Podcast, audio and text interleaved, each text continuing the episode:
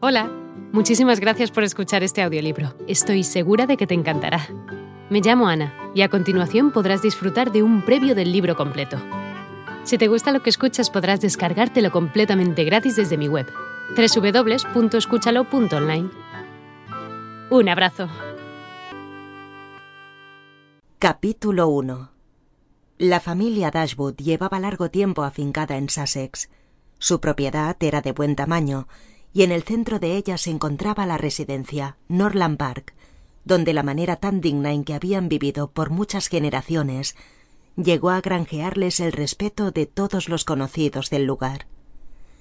El último dueño de esta propiedad había sido un hombre soltero que alcanzó una muy avanzada edad y que durante gran parte de su existencia tuvo en su hermana una fiel compañera llama de casa pero la muerte de ella, ocurrida diez años antes que la suya, produjo grandes alteraciones en su hogar.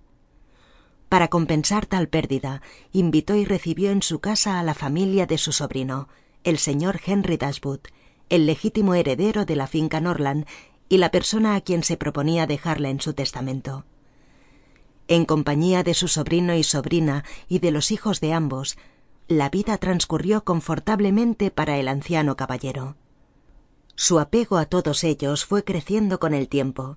La constante atención que el señor Henry Dashwood y su esposa prestaban a sus deseos, nacida no del mero interés, sino de la bondad de sus corazones, hizo su vida confortable en todo aquello que por su edad podía convenirle, y la alegría de los niños añadía nuevos deleites a su existencia.